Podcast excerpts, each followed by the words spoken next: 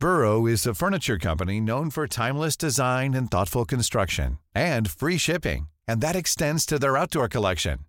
Their outdoor furniture is built to withstand the elements, featuring rust-proof stainless steel hardware, weather-ready teak, and quick-dry foam cushions.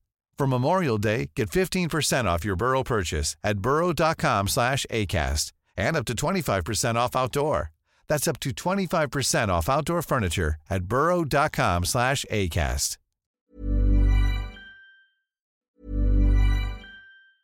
Burrow is a furniture company known for timeless design and thoughtful construction and free shipping, and that extends to their outdoor collection. Their outdoor furniture is built to withstand the elements, featuring rust-proof stainless steel hardware, weather-ready teak, and quick-dry foam cushions. For Memorial Day, get 15% off your Burrow purchase at burrow.com slash ACAST and up to 25% off outdoor. That's up to 25% off outdoor furniture at burrow.com slash ACAST. Parece que ya está lista con nosotros este Anita, la doctora Roxana Trejo, como siempre, bueno, pues yo le quiero agradecer esta oportunidad de platicar con ella. y es gerente corporativo de epidemiología en el Centro Médico ABC, experta en pandemia, salud pública, gestión y control de infecciones y siempre, doctora, muchas gracias, nos ayudan. Hoy hay dos temas, este seguimiento que estamos platicando post-COVID, pero si te parece, Anita Lomelí, pues empecemos con el tema que la Organización Mundial de la Salud, pues de repente hizo que todo el mundo volteara y dijera, no, no, no, ahora de esto, el asunto de la viruela del mono. Doctora, gracias y bienvenida a las noticias con Javier Alator. No, muchas gracias por la invitación. Un saludo, Miguel, y a ustedes. Muchas gracias, doctora. Esta, este aviso que, que da la Organización Mundial de la Salud acerca de la viruela del mono, antes de que nos explique un poco acerca de la viruela del mono, usted desde su área, desde su especialidad, ¿cómo lo ve? ¿Cómo lo tenemos que interpretar el resto, el resto de la gente? Bueno, lo tenemos que interpretar en relación a que es una enfermedad eh, reemergente, no es una enfermedad emergente, significa que no es una enfermedad nueva, es una enfermedad que ya se tiene contacto desde hace ya varios años y que ha estado en ciertas zonas del mundo, ¿no? O poblaciones muy enfocado a África Central y Occidental. Y lo que está ocurriendo hoy es que existen casos en otros lugares que son no son específicos de estas zonas que en epidemiología les llamamos endémicas, ¿no? Lugares donde normalmente puedes esperar que existan estos casos.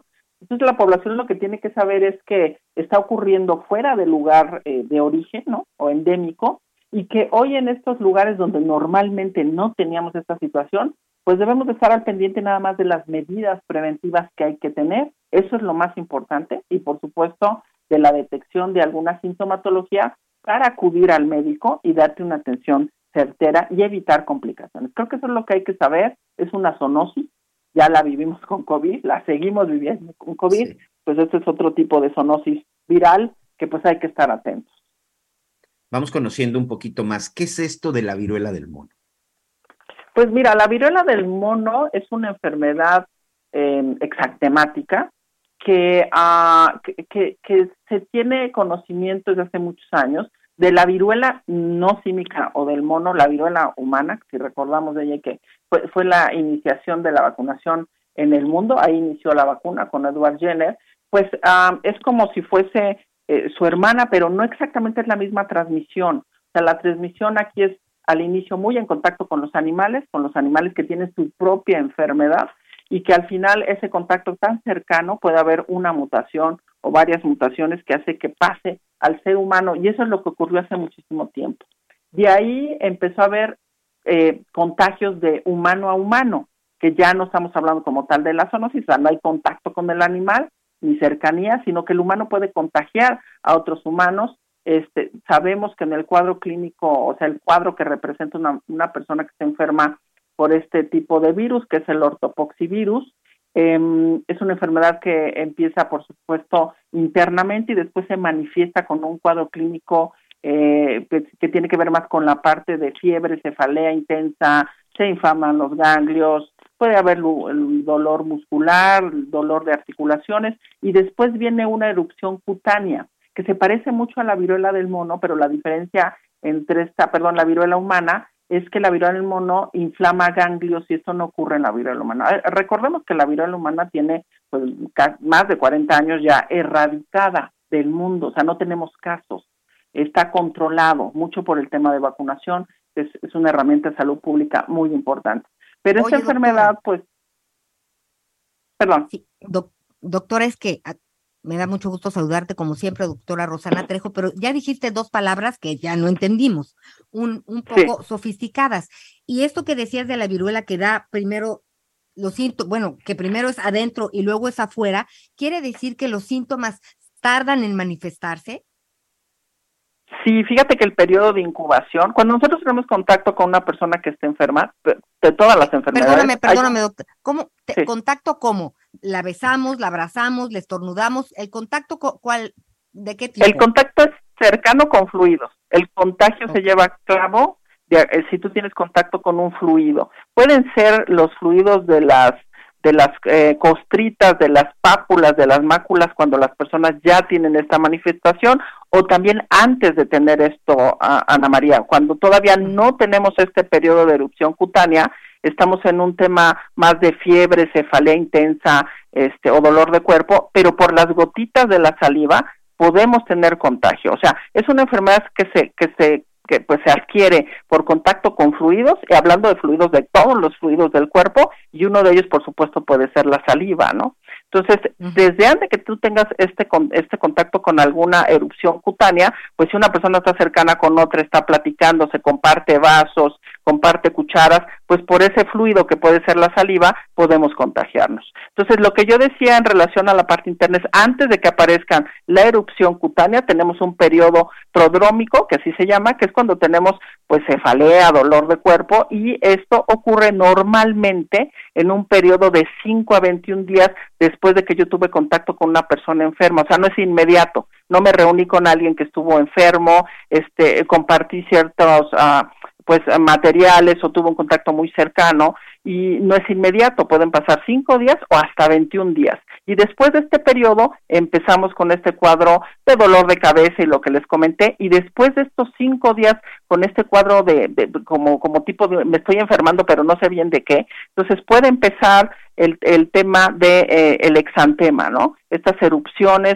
que empiezan en alguna zona del cuerpo específico, hay una característica importante ahora en viruela símica, es que lo que habíamos observado en la historia es que la viruela símica empezaba pues con erupciones en las palmas de las manos, en las palmas de los pies, y hoy observamos que puede tener una disposición diferente y esto es muy importante para el grupo médico para que no no nos vayamos con el tema de esta historia normal de viruela símica, sino que alguna otra erupción en otro lugar, no específicamente palma de las manos y palma de los y, las plantas de los pies, este eh, no es la clásica. Hoy observamos en otros lugares del cuerpo. Al final sí es una erupción cutánea, pero sí hay que estar muy atentos y por eso es importante que las personas acudan al médico para que puedan tener un diagnóstico certero. Oye, doctora, dime, yo me acuerdo cuando era chica, que mi bisabuelita nos ponía violeta de genciana. No sé si a ti te tocó también, eh, doctora Miguel, amigas y amigos que nos escuchan, porque luego somos tremendos con todas esas cosas. Este, ya no aplica este, estos remedios caseros, ¿verdad, doctora? Pues no, no aplica, porque ¿sabes qué ocurre cuando pasaba esto? Pues que la abuelita te podía colocar esto en tu lesión y entonces perdíamos la oportunidad de tener un diagnóstico claro. Hoy lo que debemos de hacer es inmediatamente acudir al médico para que nos pueda dar un diagnóstico claro y tratarnos, porque aunque la enfermedad no tiene un comportamiento eh, eh, pues ah, letal, sí podemos complicarnos y esto depende mucho de cómo esté la persona en ese momento, ¿no? Si está inmunosuprimida, si tiene alguna enfermedad que evite que sus defensas puedan dar batalla a la enfermedad. Entonces, creo que es muy importante eh, detectarlo y acudir al médico para que nos pueda decir de qué estamos hablando, ¿no? ¿Qué tipo de enfermedad es y saber si es viruela símica o no. ¿Y la vacuna, no, no sería que nos podemos poner un refuerzo de la vacuna que nos pusimos hace mil años? Fíjate que la, la, la vacuna para viruela humana, existen ya vacunas para este tipo de enfermedad, son dos las que tenemos, este, dos vacunas eh, que se emplearon en algunos casos en algún momento en Estados Unidos eh, para prevenir la viruela símica tiene un porcentaje de 85% de protección, igual que la viruela humana, Eh, pero hoy el tema es muy parecido a lo que tuvimos en COVID, aunque hoy tenemos ya toda esta información de este tipo de vacuna, pues el tema es la producción, por supuesto, la distribución y la aplicación. Hoy lo que se está observando es que aunque no es 100% efectiva, este 85% sí nos puede dar protección y lo que hoy están revisando el grupo técnico asesor de programas de vacunación que está integrado por diferentes expertos, es saber en qué momento vamos a empezar a vacunar, a qué tipo de personas de riesgo podríamos estar vacunando ya hoy para poderlo evitar. Y pues esto es lo que los siguientes días, seguramente semanas, empezaremos a visualizar, porque si hay una protección, no es el 100, pero el 85% creo que nos da mayor certeza de evitar este mayor casos, que es lo que la OMS acaba de decir, ¿no? Observó que han aumentado la cantidad de casos hoy, pues es muy alto y la vacunación es una herramienta muy importante, pero todavía hay temas que resolver para empezarla a aplicar y por supuesto esto nos va a ayudar a proteger y evitar casos. Ok, doctora, pues bueno, vamos a pasar de esta viruela del mono que tenemos que estar alertas y preguntarle al doctor, este, vamos a, pasar de esto al tema del post-COVID. Fíjate que, digo, sin, el otro día me decía un doctor, ay, qué bueno que saliste negativa, porque seguramente la semana que entra saldrás positiva. Hay muchas personas enfermas en este momento eh, y el tema de las secuelas, eh, no acabamos de entender eh, cómo, cómo tratarnos después de tener COVID-19. Es tan, tan amplio el, el, el espectro de reacciones post-COVID que, que, que, ¿qué nos sugieres? ¿Qué podemos, ¿De qué debemos estar atentos? Fíjate que el tema del SARS-CoV-2, del virus, es que en realidad no es una enfermedad respiratoria simple, ¿no? Es una enfermedad de, sistémica, o sea, ataca varios órganos del cuerpo.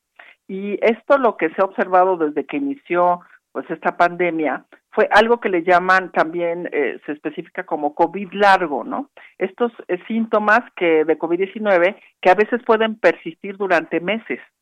O sea, el virus puede dañar pulmones, por supuesto, el corazón, el cerebro, creo que comentaba Miguel el tema de, de la memoria, ¿no? Que, que, que le evitas este tema de no tener gusto, que en esta variante no es tan común, pero es porque también se va al sistema nervioso central, o sea, lo afecta, lo inflama, es una respuesta inflamatoria la que tiene el cuerpo hacia el COVID y esto que se ha observado es que hay un porcentaje que se recupera por completo, ¿no? Las personas que tienen COVID-19, pero hay otras personas que tienen este síndrome post-COVID o COVID-19 prolongado y en ellos algunos, eh, pues, sintomatología que pudiésemos tener en base a toda la investigación que se tiene hoy de estas personas que han enfermado, eh, en realidad cursa entre el cansancio, la fatiga, eh, algunos eh, hacían ejercicio y de repente vuelven a hacer ejercicio y como que cuesta trabajo, ¿no? Les cuesta más trabajo llevar a sus niveles donde antes estaban, o también el tema mental, un poco de pérdida de memoria,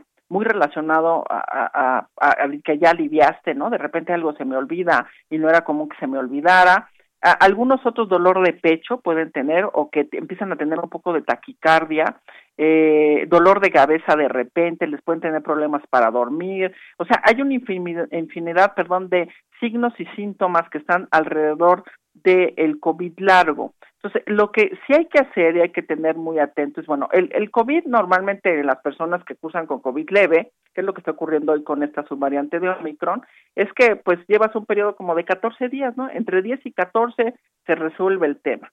Eh, aquí el punto es nada más que detectemos si continúa después de estos 14 días, no eres un COVID Ah, no, no tuviste COVID grave, pues hay que estar atentos y hay que acudir al médico. Varias instituciones de salud hoy tienen ya esta atención para pacientes con COVID largo. Por ejemplo, las personas que se cansan, hay hospitales que tienen para, para el tema de fisiología pulmonar, ¿no? Y poderles dar fisiología pulmonar para que mejoren su capacidad pulmonar y lleguen a esos niveles que tenían antes o algunos otros temas de mental de, de um, cansancio y también cansancio mental o falta de memoria, hay hospitales donde pueden dar apoyo para este tema y mejorar todo este efecto que tuvo el COVID. Pero creo que lo más importante es pues detectarlo, eh, no dejarlo pasar, o sea, una enfermedad leve, este, 14 días estás bien, una enfermedad grave, que es donde el grupo de mayor eh, casos que se ha tenido de COVID largo están estos de enfermedad grave, pues normalmente después de 21 días pueden resolver el tema y cuando ya salen a lo mejor un mes o menos tiempo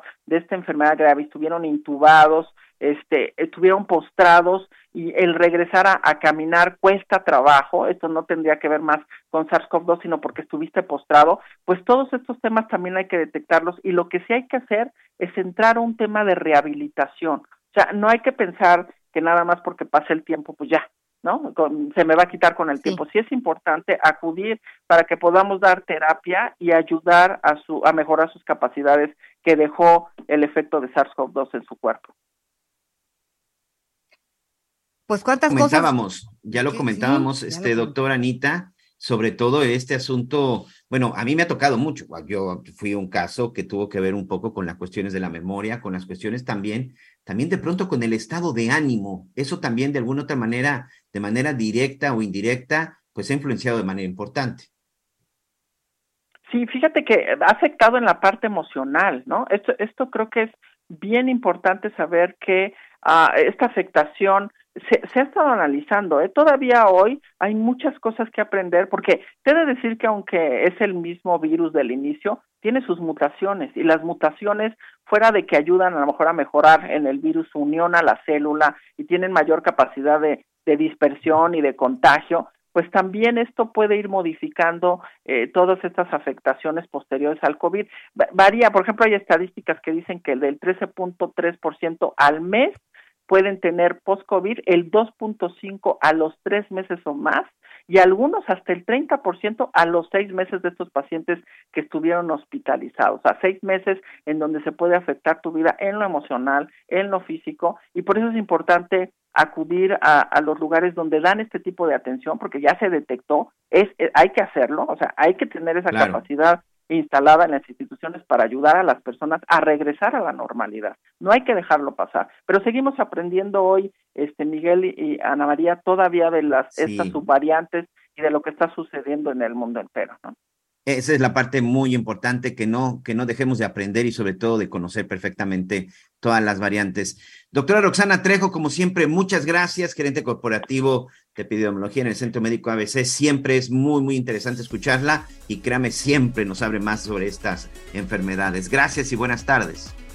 Gracias a ustedes por su espacio, gracias Ana María, gracias Miguel. Gracias, doctora. A lot can happen in the next three years. Like a chatbot may be your new best friend. But what won't change? Needing health insurance. United Healthcare Tri Term Medical Plans are available for these changing times. Underwritten by Golden Rule Insurance Company, they offer budget friendly, flexible coverage for people who are in between jobs or missed open enrollment. The plans last nearly three years in some states, with access to a nationwide network of doctors and hospitals. So, for whatever tomorrow brings, United Healthcare Tri Term Medical Plans may be for you. Learn more at uh1.com.